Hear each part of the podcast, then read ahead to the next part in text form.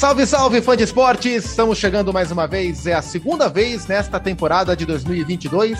É a 35 vez que chegamos com o Rolou o Melão, o seu podcast de futebol nacional dentro das plataformas dos canais Disney. Eu sou o Gustavo Zupac, estou com o Mário Marra mais uma vez.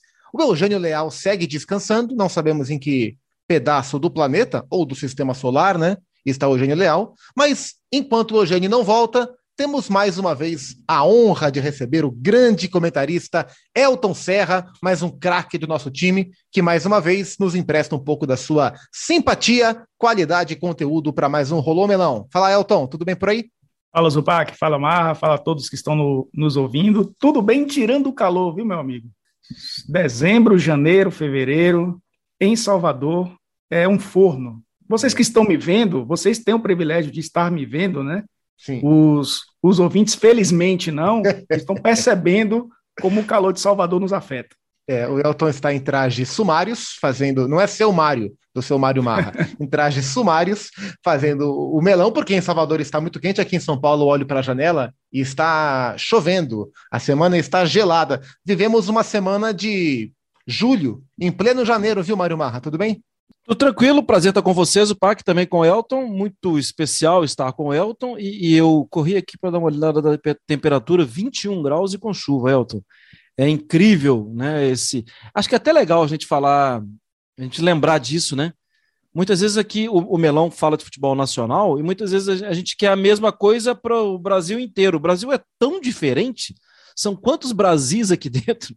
O, Elton tá ali com uma camiseta, um regatão, e eu, se deixar, eu coloco um cobertor aqui do jeito que estão as coisas aqui em casa. E para você ver como uma coisa é parâmetro, essa temperatura, para você, Mário, que é, enfim, você mora em São Paulo há duas décadas, mas ah, você que é mineiro, é uma temperatura, temperatura bem gelada. Para mim, é uma temperatura amena. Eu estou mais acostumado com frio. Tudo uma questão de temperatura. E para mim é Nova tá York, né? Então é isso, o Elton já viria com o seu casaco de com, com a sua echarpe a mais peluda possível. Tudo uma questão de parâmetro.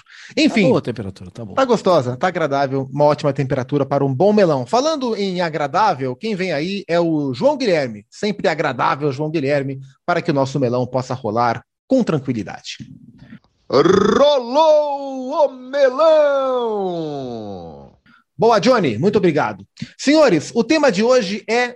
Ele tem três letras, e, é, são, e são três letrinhas que estão sendo bem faladas ultimamente: letra S, letra A, letra F. É a tal da SAF, a Sociedade Anônima do Futebol. Os clubes brasileiros podem ter donos, né, a partir de agora, é uma novidade, né, a, a, a lei foi aprovada no Congresso, a lei mudou, os clubes podem ser comprados, ser transformados em empresa, e essas empresas serem compradas, na verdade. E a gente tem discutido muito isso, muito porque dois dos grandes clubes do Brasil, dois dos gigantes, foram comprados, é, e modelos diferentes, proprietários diferentes, realidades diferentes, e a gente vai se acostumando com essa novidade dentro do futebol brasileiro. Claro que a gente está falando é, primordialmente de Cruzeiro e Botafogo, que são os dois times que já foram comprados. É, Elton, é, você acha muito cedo para a gente dizer se esse é um bom caminho, se esse é um mau caminho, ou o que está acontecendo já te, já te dá algum tipo de impressão? Não do que vai ser no futuro, né? Acho que isso é impossível, mas o que a gente está vendo até agora, eh, que tipo de sensação que essa mudança no futebol brasileiro te causa? Primeiro que é uma novidade para todo mundo, né? É uma novidade, inclusive para a gente, né? É, o, o, futebol nos desafia sempre, né? Nós, jornalistas espe especializados em esporte, né? Temos que falar de geografia, de história, né, de economia, de medicina, de tudo, né, inclusive de futebol. E nesse momento a gente tem esse desafio também de entender as SAFs, né? Alguns já estão em estágio mais avançado, outros estão engateando, eu sou um exemplo disso, né? Estamos aprendendo ainda. Mas o que dá para perceber é que são esses dois exemplos, Cruzeiro e Botafogo, são dois exemplos dentro de uma mesma estrutura, mas a princípio com objetivos diferentes, né? É claro que a SAF ela tem o mesmo modelo para todos, e até para a galera entender, né, que é uma sociedade anônima que vai tomar conta do, das associações, elas têm 10 anos para pagar todas as dívidas dessa associação, né, no prime nos primeiros cinco anos ali 60%, se atingiu 60%, os outros 40% nos, nos cinco anos subsequentes, é, 5% da receita é, vai para impostos, né? Não tem o mesmo mesma carga tributária do, de uma empresa normal, nem de uma entidade esportiva tradicional, né? As associações. Além dos 25% que tem que ser destinados das receitas para o pagamento das dívidas da, da, dos clubes, mais 50% dos lucros, né? Para é, caso haja lucro também, né? Que aí é, é receita menos despesa, o, metade desse lucro também vai para o pagamento das dívidas. No caso do Cruzeiro, é um, é um negócio bem arriscado. E, e o princípio, de fato, é diminuir essa dívida bilionária. No caso do Botafogo, além de diminuir a dívida, porque é preciso, já que depois dos 10 anos a dívida passa a ser também da SAF, né? tem, tem um, um modelo diferente. Tem o modelo Ronaldo no Cruzeiro, e a gente pode discutir isso, e tem o modelo norte-americano do Textor, que já pensa diferente no Botafogo. Então a gente está começando a entender como vão funcionar as SAFs, e eu acho que não só a gente, mas torcida, dirigentes, conselheiros e os próprios donos das sociedades anônimas para entender um pouco como funciona aqui o futebol brasileiro. É, e, e, de fato esse é, um, esse é um traço interessante, né? porque assim é, o modelo é, de negócio ele é o mesmo, mas o perfil dos investidores é um perfil bem diferente. Consequentemente, o que a gente espera das gestões não dá para esperar rigorosamente o mesmo trabalho da equipe do Ronaldo com, é, e o mesmo trabalho da equipe do John Textor, porque são, são modelos de, de administração diferentes dentro de cada clube. É, e acho que pro, assim, de largada, né, Mário? Para o torcedor é muito, é muito complexo ele administrar tudo que isso, o que essas informações trazem, né? Porque assim, são clubes que precisavam de um auxílio, de uma salvação, muitas das vezes, mas é natural que exista o receio de que mude a essência do clube, né? Tipo, ah, esse aí não é o meu clube, né? Aquele clube que eu aprendi a amar, que eu me identifiquei, que eu vivi os grandes momentos. Antes da gente aprofundar na, nas questões técnicas de cada coisa, o olhar do torcedor é um olhar de desconfiança é, você acha que é natural, nesse momento, essa mistura de esperança e desconfiança? Acho que é natural, e...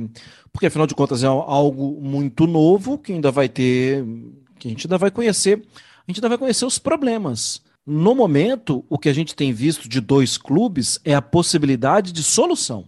Porque, como você mesmo destacou, é, para o torcedor do Cruzeiro, para o torcedor do Botafogo, o que, foi, o que tem sido oferecido é a, é a salvação dos clubes. Eu acho até que a situação do Cruzeiro mais dramática, porque é, porque o Cruzeiro faltou, o, o, gente de dentro do Cruzeiro não estava falando totalmente a verdade, estava vivendo no mundo da ilusão. O Botafogo já tinha se preparado e a subida do Botafogo da B para A já foi meio assim, algo meio fora do contexto, mas o Botafogo já estava se preparando para é, não, vamos diminuir as dívidas, vamos melhorar isso aqui, porque senão a gente não. E enquanto isso, vamos fazer uma maquiagem para a gente se tornar mais atraente para alguém chegar de fora e comprar. Mas também é salvação. Por que eu estou falando isso? Porque a gente não está falando de compra de um clube para que o clube agora ninguém me segura. A gente não está falando que o Flamengo foi vendido. O Flamengo que é um clube hoje que consegue é, pagar suas dívidas, que viveu todo esse processo de saneamento de despesas que na, na, nossa cara aqui nos últimos anos, né? Nos últimos cinco, seis, vamos colocar dez anos, o Flamengo passou por isso. E é isso, Pac, qual o modelo que a gente tem que ajuda a entender um pouco mais sobre empresas no futebol? O maior atualmente é o modelo de, do negócio do Newcastle o Newcastle se torna hoje o clube mais endinheirado do mundo. Não é o City, não é o Real Madrid, o clube de mais dinheiro e patrimônio no mundo, e patrimônio não, e possibilidade de dinheiro no mundo, o que tem maior caixa é o Newcastle. Mas o Newcastle não estava perto de, da falência. Pelo contrário, toda a crítica que foi feita ao Mike Ashley era que ele não gastava o dinheiro que tinha. Quando ele sai, ele deixa um clube com dinheiro para comprar. A PIF ainda, a, a, quem toma conta do Newcastle, não pode gastar o dinheiro deles ainda agora na janela. Mas tem dinheiro em caixa. O, New, o Mike Ashley deixou o dinheiro em caixa. E essa era a grande crítica. o modelo de negócio do Newcastle é completamente modelo, diferente do modelo de negócios daqui no Brasil. São dois casos que a gente ainda vai ver muita coisa pela frente. E o que é mais curioso é que o Derby County é, é um melão ainda, gente. Estou falando de clubes de fora exatamente para trazer mais informação para a gente aqui. O Derby County é um clube que está na porta da falência, que vai cair para a terceira divisão e possivelmente terá um novo comprador. Sabe quem? Dole uma, dole duas, Mike Ashley. O mesmo que saiu pela porta dos fundos do Newcastle, ele está querendo comprar o Derby County, porque ele, com bem menos investimento, ele entende que vai conseguir fazer esse clube voltar a crescer daqui a algum tempo. O Brentford era um clube que ficou 74 anos longe da primeira divisão e que ele foi comprado por um torcedor do clube o Matthew, Matthew. Ele era torcedor do clube, investidor, montou um clube, montou, ganhou dinheiro na Dinamarca com o Midland, montou uma equipe muito boa. E qual foi a primeira coisa que ele teve que fazer quando ele chegou no Brentford, clube do coração dele? Desfez a categoria de base. Acabou com a base do Brentford. Não entendi, entendia que não, não, isso aqui está me dando muito prejuízo e eu vou ter que sanear. E assim que ele acaba com a categoria de base, ele cria um time é, de aspirantes e ele consegue fazer o time dele voltar à primeira divisão da Inglaterra. Mas ele precisou atacar um problema. E aí, esse, esse é um outro modelo de negócios. E a gente vai ver o que vai ser feito aqui.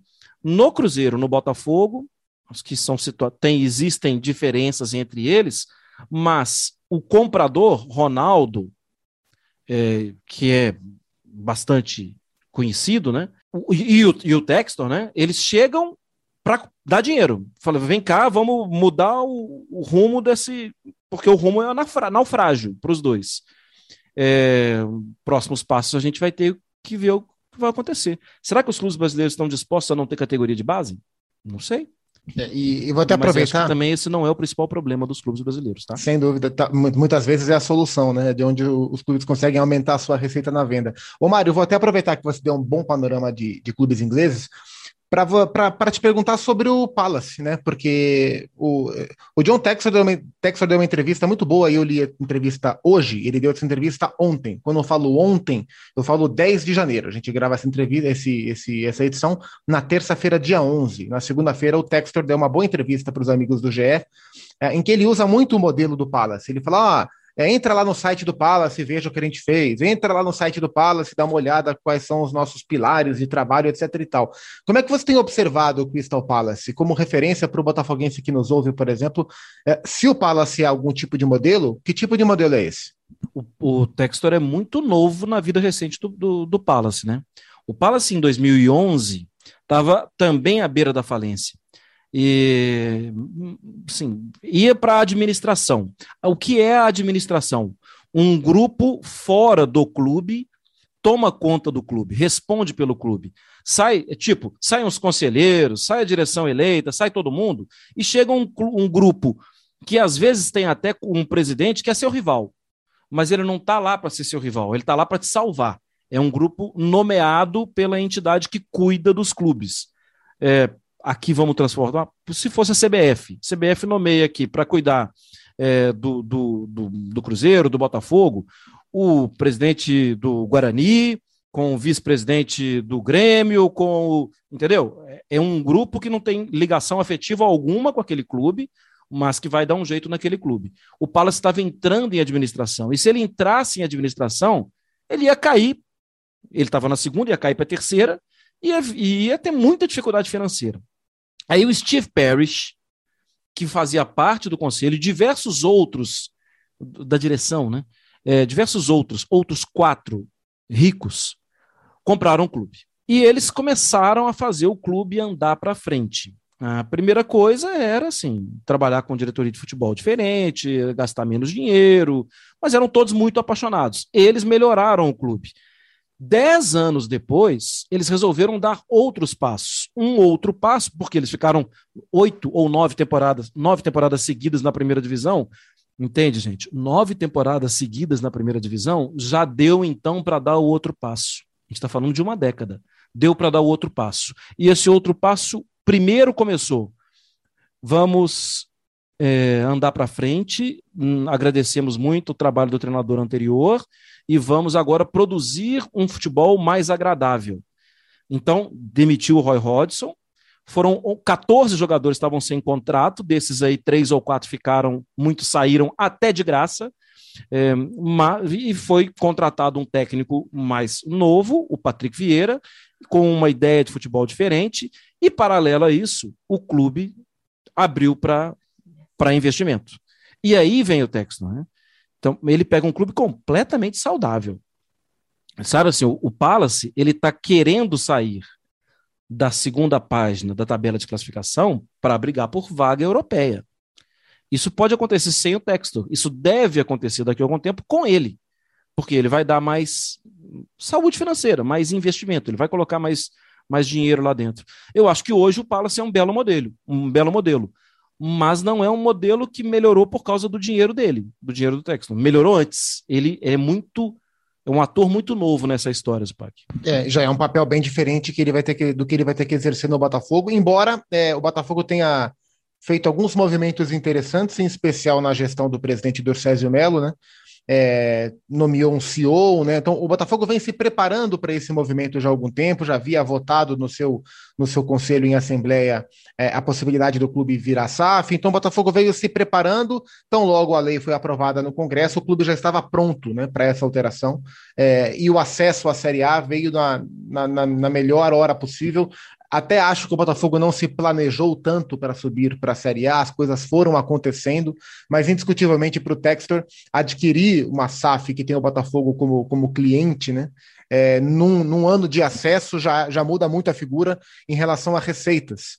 É, me chamou a atenção, Elton, na entrevista que ele deu, ele falando bastante sobre a, a defasagem de scouting que a gente tem aqui no Brasil. Ele falou: ah, muitas vezes, ou na maioria das vezes, os clubes europeus têm mais informações sobre os jogadores brasileiros do que os próprios clubes brasileiros. E, e você tocou bem nesse ponto da mentalidade norte-americana de administração, né? De um outro tipo de gestão que vai tomar conta de um clube totalmente devastado por gestões incompetentes há muito tempo, né? Já faz muito, diferentemente do Cruzeiro, já faz muito tempo que o Botafogo não é o Botafogo. O que, que você espera dessa, desse casamento ou dessa aquisição por parte do, do norte-americano em relação a um clube tão tradicional aqui do Brasil? O primeiro que o Conselho Deliberativo do Botafogo ele fez um movimento diferente do do Cruzeiro, né? Eu acho que foi importante nesse sentido. Os dois foram 90% né, do, do clube e 400 milhões, coincidência aí também dos valores dos dois clubes. Só que no caso do Botafogo, o Botafogo incluiu uma cláusula de, de investimento no futebol. Ou seja, a receita ou lucro né, do, do clube nesse período, metade tem que ser investido no futebol. E, é, e casa exatamente com o que é o texto, né? Porque nesses cinco anos, nesses cinco primeiro, primeiros anos, é, as receitas elas, elas vão para. Os 5% saem das receitas dos clubes, exceto em venda de atletas. Nos cinco primeiros anos, qualquer atleta que for vendido, o clube não precisa dar satisfação ao governo, né? Dos 5% que, precisa, que precisam ser pagos ao governo. Então, é, e, e casa muito bem também com o que ele falou, né? O Botafogo ele não pode se tornar apenas um clube de, entre aspas, né, jogadores brasileiros, precisa ser uma marca global, precisa ter jogadores de outros países. Para ser um clube global, precisa atingir outras nacionalidades. E, e, e é claro que trazendo esses jogadores para dar rendimento técnico também é para vender. Também é, esses caras não vêm para cá. O Texton não conhecia o Botafogo até tomar conhecimento de que é possível comprar um clube no Brasil. Então ele não é torcedor do Botafogo ele pode até se tornar simpatizante, mas ele veio para cá para ganhar dinheiro. Ele veio para cá para lucrar. E, e, como é que esses, esses é, como é que o futebol brasileiro pode dar lucro para esses caras? É vendendo jogador em primeiro lugar. Não é receita de televisão, porque o Palace ganha muito mais do que qualquer clube no Brasil, né? Do, do que o Flamengo, do que é, o Corinthians, que devem receber as maiores cotas. Se a gente for converter, então, é um absurdo né, do que ganha o Palace na Premier League com relação aos clubes brasileiros. Na Inglaterra, existe uma responsabilidade financeira por parte da liga com relação aos clubes que os clubes precisam cumprir, e aqui não existia isso até então, né? Clube falido joga a primeira divisão, né? Clube devendo três, quatro, cinco meses de salários aos atletas, joga a primeira divisão. Não há uma punição. É, na prática, né? Porque já houve perda de pontos por atraso de salário, mas a, a, gente não viu isso acontecer na prática. No caso, no caso do Botafogo, incluir essa questão de investir no, no time para que não seja só apenas um clube para vender jogador e encher os cofres dos, dos acionistas da SAF, é, uma, é, uma, é um movimento importante e interessante que é, acaba ligando as duas coisas, fazendo o Botafogo ser um, uma equipe competitiva, né, uma equipe que briga por títulos, e aliás o Botafogo é meio global já nesse sentido, né, porque trouxe Sidorf, trouxe o Honda, trouxe recentemente o Calu, então é, já era global sem pensar nesse sentido. E agora, com esse novo modelo, pensa nas duas situações. E, é, e é fundamental que pense nas duas situações. Os 10% né, das ações vão pensar no rendimento esportivo, na marca Botafogo, na tradição do Botafogo de brigar por títulos, mas os 90% vão, vão pensar também na venda de atletas, né, nas receitas que o Botafogo pode proporcionar, porque, como o Marra falou, daqui a 10 anos o Texas pode dizer: olha, já lucrei o que eu queria, vou colocar minhas ações no mercado, se aparecer um novo comprador, toma que é seu, fica com o filho que é seu, porque eu já, já adquiri. Eles vão passar mas acho que foi bem mais amarrado, pelo menos é o que a gente tem visto de fora, né? Não sei se na prática isso vai ser dessa forma, mas está muito bem mais amarrado do que o Cruzeiro, que foi meio que pegou a corda de salvação no desespero ali, porque estava realmente afundando. É, e, e, aí, se me permite rapidamente, Zupac, é que a gente está falando de um de salvação para esses clubes, mas muito processo de compra barra venda de, de clubes deu errado, né? Isso pelo mundo, mundo afora. Muitos clubes perderam o seu tamanho porque foram vítimas de, de, de, pessoas que não cuidaram bem, né? E se a gente falou antes também de Premier League, para comprar um clube de Premier League, existe um, existe um caderno que você tem que obedecer, né? E, e não é nem para você, esse caderno de normas que você tem que obedecer, não é para comprar o Botafogo, o Cruzeiro, o Paysandu, ou. Não, não é isso. É para tentar comprar. Você vai chegar até a Premier League, você vai chegar trazendo para cá até a CBF e vai falar: olha, eu tenho, tô com um desejo aqui de comprar o, o Vitória, tô com um desejo aqui de comprar a Caldense. É, eu posso me candidatar como, eu posso oferecer minha candidatura como um possível comprador? Eles vão passar 90 dias te investigando, investigando tudo, querendo saber, inclusive, se tem alguém da direção que teve problema de assédio sexual. Até Entendeu? Assim, tudo isso é importante na compra, até de assédio sexual, parece até que eu estou fazendo, que eu estou minimizando, né? É, mas é, não é uma investigação só como é que está a sua conta no banco, é uma investigação a sua vida. Vão dar uma olhada lá, né? Folha corrida, passagem na polícia tal. Eu, eu, esse é um processo que a gente aqui ainda engatinha. Ok, a gente conhece o Textor, a gente conhece o Ronaldo. Não é assim. O Ronaldo ainda mais tem uma ligação com o Cruzeiro, tudo. Só que eu, acho que é preciso proteger os clubes, antes dos clubes. Antes dos clubes. Acho que a CBF tinha que ter algo assim, sabe? Já que não tem uma liga aqui no, no, no como a Premier League é, como a La Liga é tal, acho que a CBF tinha que ter um, um, um volante para não permitir que, os, que qualquer um chegue lá para comprar um clube porque tem muito clube que está louco para ser comprado, né? É, porque o, o, os clubes estão, na maioria dos casos, desesperados pelo dinheiro. Depois, depois a gente pensa para ver de quem é esse dinheiro. E isso aconteceu em outros tipos de, de modelo de negócio, não necessariamente SAF, como as parcerias lá do Corinthians com o MSI, do Palmeiras com a Parmalat e outros. Você fala, ah, de onde veio o dinheiro? Ah, o dinheiro dos russos. Aí depois vai se ver de onde vem o dinheiro e vem toda essa discussão se isso é lícito ou não. É, me chamou muito a atenção, na, de novo, na entrevista do Textor para o GE, que ele fala que o Botafogo não foi a primeira ideia dele. Assim, se eu disser que o Botafogo era a minha primeira ideia de clube brasileiro para comprar, eu estaria mentindo. Ele falou: eu queria um outro tipo de clube, queria um clube pequeno, um clube menor, para eu pegar e, e, e, cuidar do negócio, fazer virar esse negócio, transformar o clube como empresa, lucrar em cima disso e posteriormente vender e tal, e fazer essa transformação. É, mas aí falaram, alguém citou um clube do tamanho do Botafogo, que, é um, que hoje não se comporta na maioria das vezes, o tamanho que tem, mas é um clube de massa, isso nunca vai deixar de ser. E aí ele falou, é, mas o Botafogo, né? Assim, o Botafogo é, é, é, aí ele supervaloriza, né? O Botafogo é como o Manchester United. É, você não chega lá e compra o Manchester United, os Glazers compra, compraram, né? Ah, o Botafogo é como o Newcastle. Você não compra o Newcastle, o Newcastle acabou de ser comprado. E aí ele foi e comprou o Botafogo. E eu acho que esse é um ponto. Porque se a gente for pensar na administração do clube e no potencial de, de, você fazer um bom negócio na administração, eu até acho que comprar um clube pequeno é melhor do que comprar um clube grande. Você tem menos é, pressão externa, você consegue fazer um trabalho mais tipo o Del Valle, por exemplo, que é um clube sem torcida, sem imprensa, sem ninguém preencher o saco, você compra, faz o seu trabalho, opera bem, que é mais ou menos o que faz o Red Bull a Red Bull dentro do, do Bragantino e consegue os êxitos.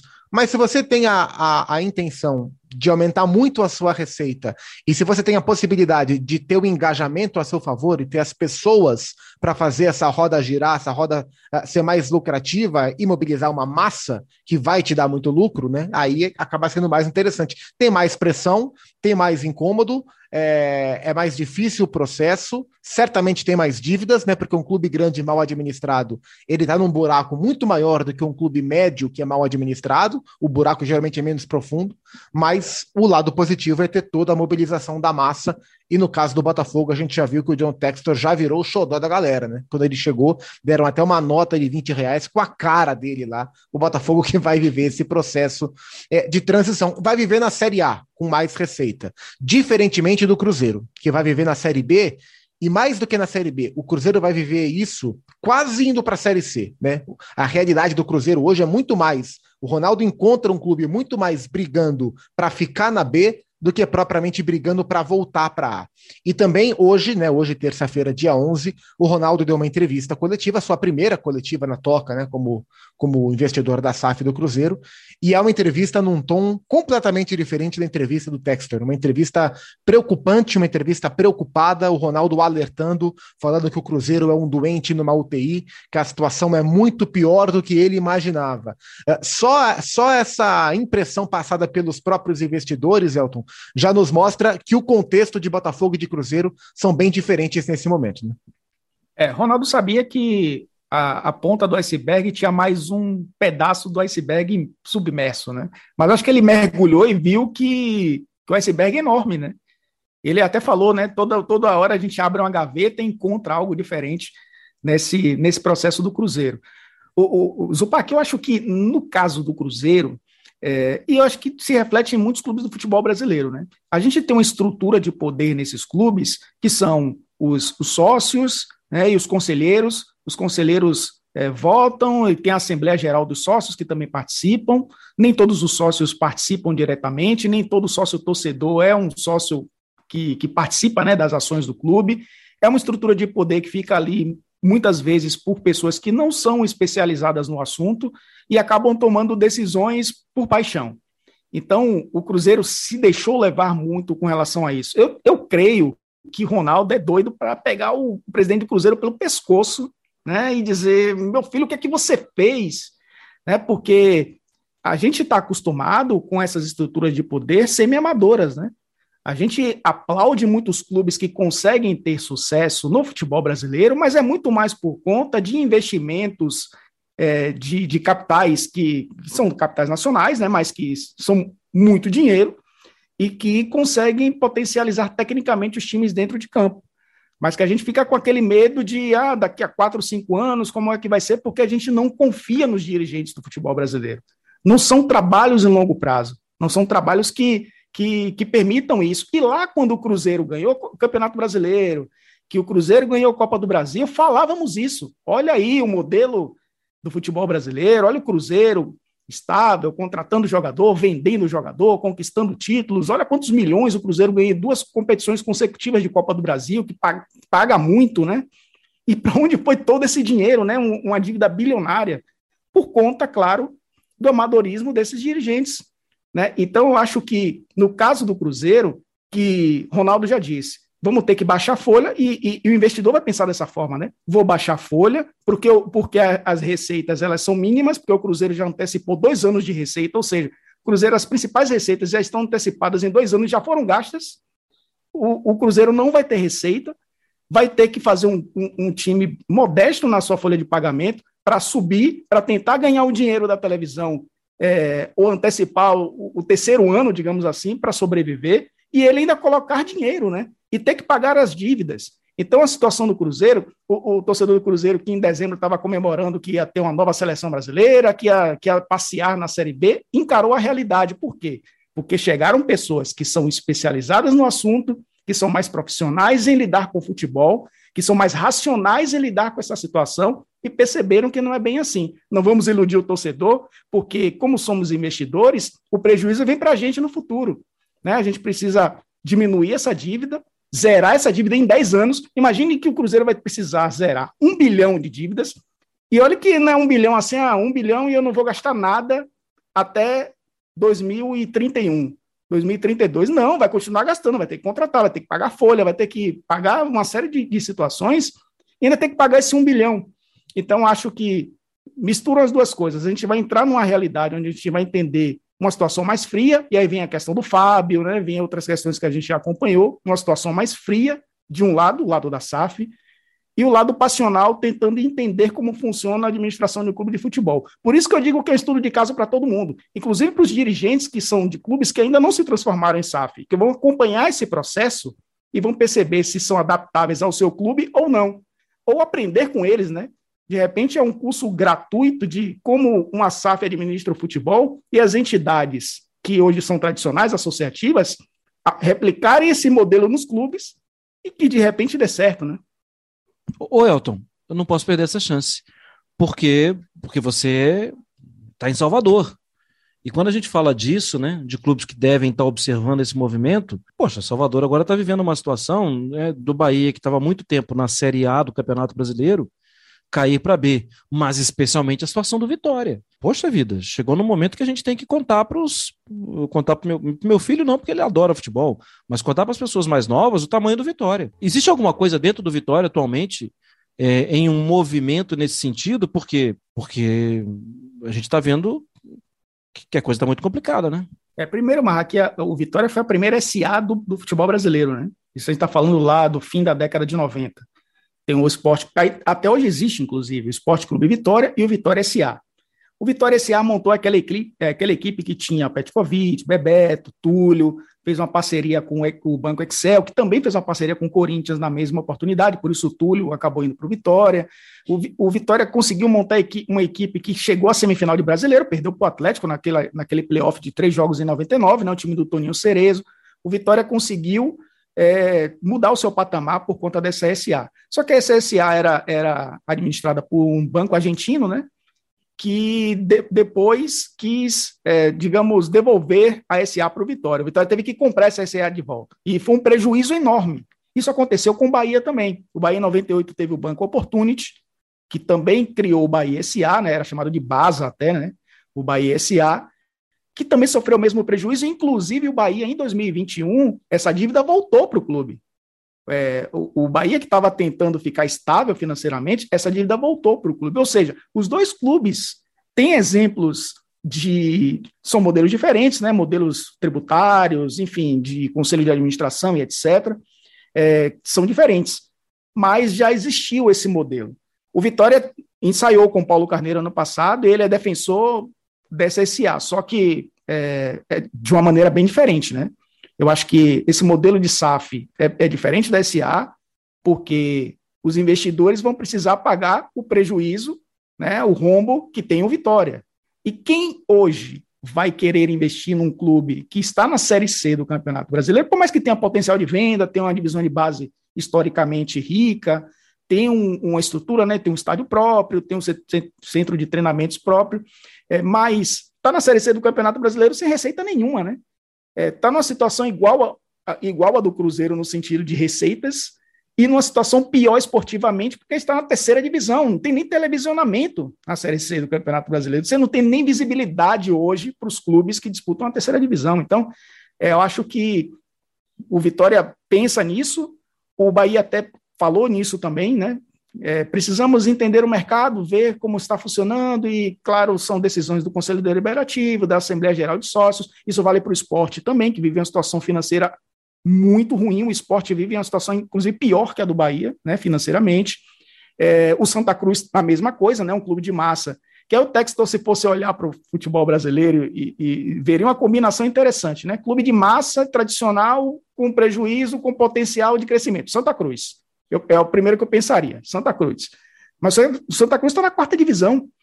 Né? Então, acho que é, eles estão vendo observando, tateando o mercado. O Vitória está pensando primeiro em sair do buraco, né?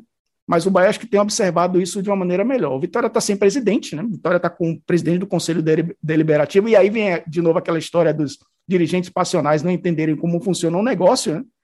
E aí o Vitória primeiro vai precisar sair do buraco para pensar nisso. O Cruzeiro estava num buraco, está num buraco muito maior financeiramente, mas ainda tem a Série B né, de 38 rodadas que possibilita o Cruzeiro a sobreviver. Né? O Vitória nem isso. O Vitória vai ter que jogar nesse modelo de Série C 18 jogos e depois ver o que acontece. Né? Se classifica para uma próxima fase, o cara não, não oferece nenhum calendário. Olha aí, investidor, nós temos aqui 38 jogos. O Vitória não tem isso, olha, a gente tem 18. Se a gente classificar, tem mais seis, e aí se a gente passar, tem uma final. Nem isso o Vitória tem. Então, acho que o cenário é bem indefinido hoje para os clubes baianos, notadamente para o Vitória por conta disso também. Pois é, tem aí um potencial, né? Um potencial para quem quiser investir em clubes dessa proporção, do Vitória, é, do Santa Cruz, bem citado pelo Elton, mas isso implica em uma, em uma realidade bem diferente daquela que a gente já falou do Cruzeiro e principalmente a do Botafogo. Ô Mário, o Ronaldo deu a entrevista falando que ele recebeu uma dívida, é, aliás, que ele recebeu é, 90 milhões de orçamento com 60 milhões de receita. E a receita já gasta. Essa é a realidade do Cruzeiro. É, e aí ele contrata o Paulo Pesolano, técnico uruguaio. Imagino que eles, eh, que todos eles saibam, ah, e ele está tentando comunicar isso para a torcida, que não vai ser possível montar um time da altura que todos esperavam, mas a, a ideia vai ser, se o Cruzeiro quer subir na primeira temporada, e o Ronaldo deixou claro que o Cruzeiro tem que tentar subir nessa primeira temporada, não vai ser através da diferença técnica, né? vai ter que ser através de uma diferença de trabalho. Isso vai, vai, vai demandar mais do técnico, e acho que é por isso que eles foram tão detalhistas né, no técnico que eles contrataram. Acho que eles contrataram uma ideia, contrataram um método, alguém que eles confiam, que seja capaz de trabalhar com pouco e ainda assim oferecer um time competitivo, com alguma intensidade, com organização, para tentar subir da Série B para a Série A. E dentro desse contexto todo, no tal do cortar da carne, na carne, que o Ronaldo falou algumas vezes, teve a história do Fábio. É, passado alguns dias, passado uma semana, te faz mais sentido tudo que aconteceu? A discussão é mais sobre como aconteceu? É, co co como é que você enxerga agora que está um pouco mais fria a temperatura? Então, faz sentido, assim, a, questão nunca foi é, técnica com o Fábio, a questão foi da, que o Paulo André, o Ronaldo poderiam estar na reunião, né? Ou ter falado com, com o Fábio antes. Né? Quando o, o clube não se representa dessa forma na reunião, e aí vale lembrar, né? O Fábio está no, no Cruzeiro há muitos anos, gente, são duas décadas. Então, quando ele percebe que está chegando na reunião aquele, aquele, aquele, e ele, mas cadê o Ronaldo? Cadê o Paulo André? Ele fala, não estou sendo tratado com respeito. É, porque ele esperava, sabe, Zupac, é você me chama, você é o, é o dono aqui do podcast. Você me chama para uma, uma, um bate-papo.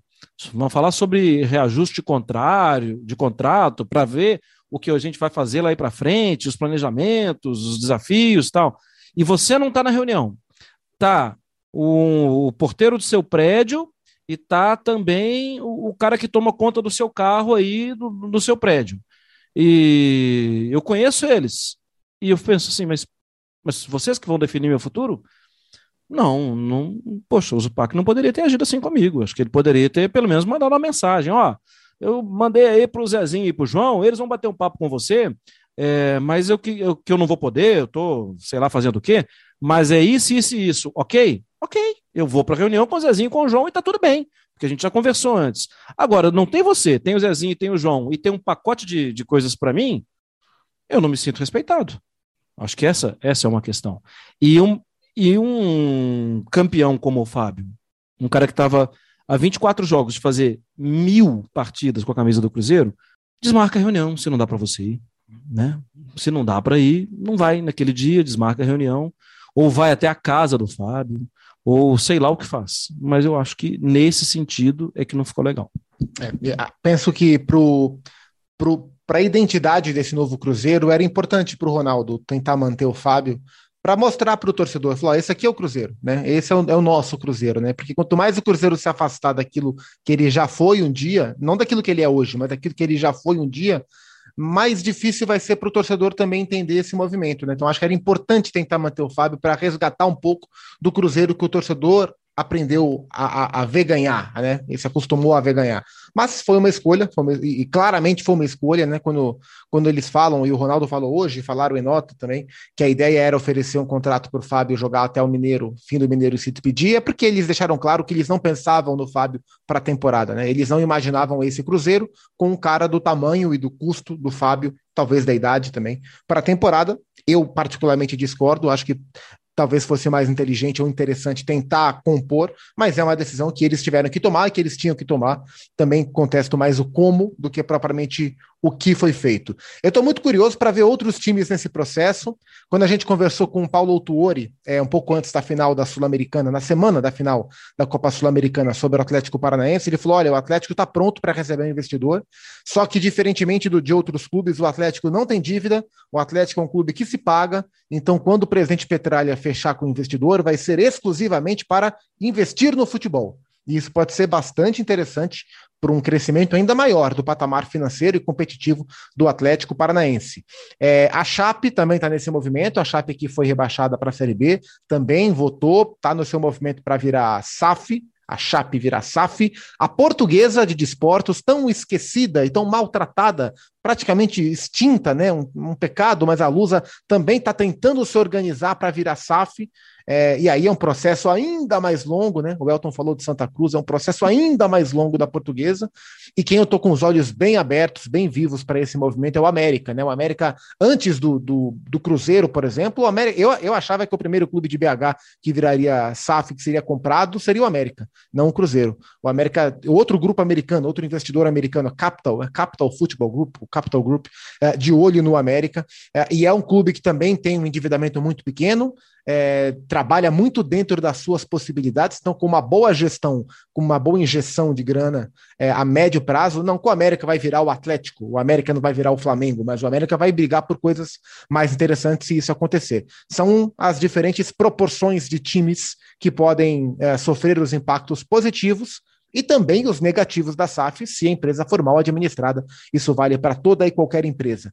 Queria agradecer o grande Elton Serra, mais uma vez. O Elton não é convidado, o Elton é da casa, é, não só do time da ESPN, mas do time do Melão, sempre presente com a gente. Que a gente se encontre em breve. Elton, obrigado pelo, pelo papo, obrigado pela, pela to, toda a sua é, capacidade de falar sobre o futebol com muita profundidade. Isso é especial e tê-lo aqui com a gente é sempre muito bom. Valeu, amigo.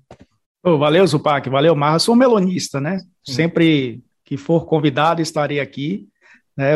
Nós que fomos companheiros no rádio, hoje somos companheiros na TV, né? Trabalhamos no mesmo grupo na rádio e agora na TV.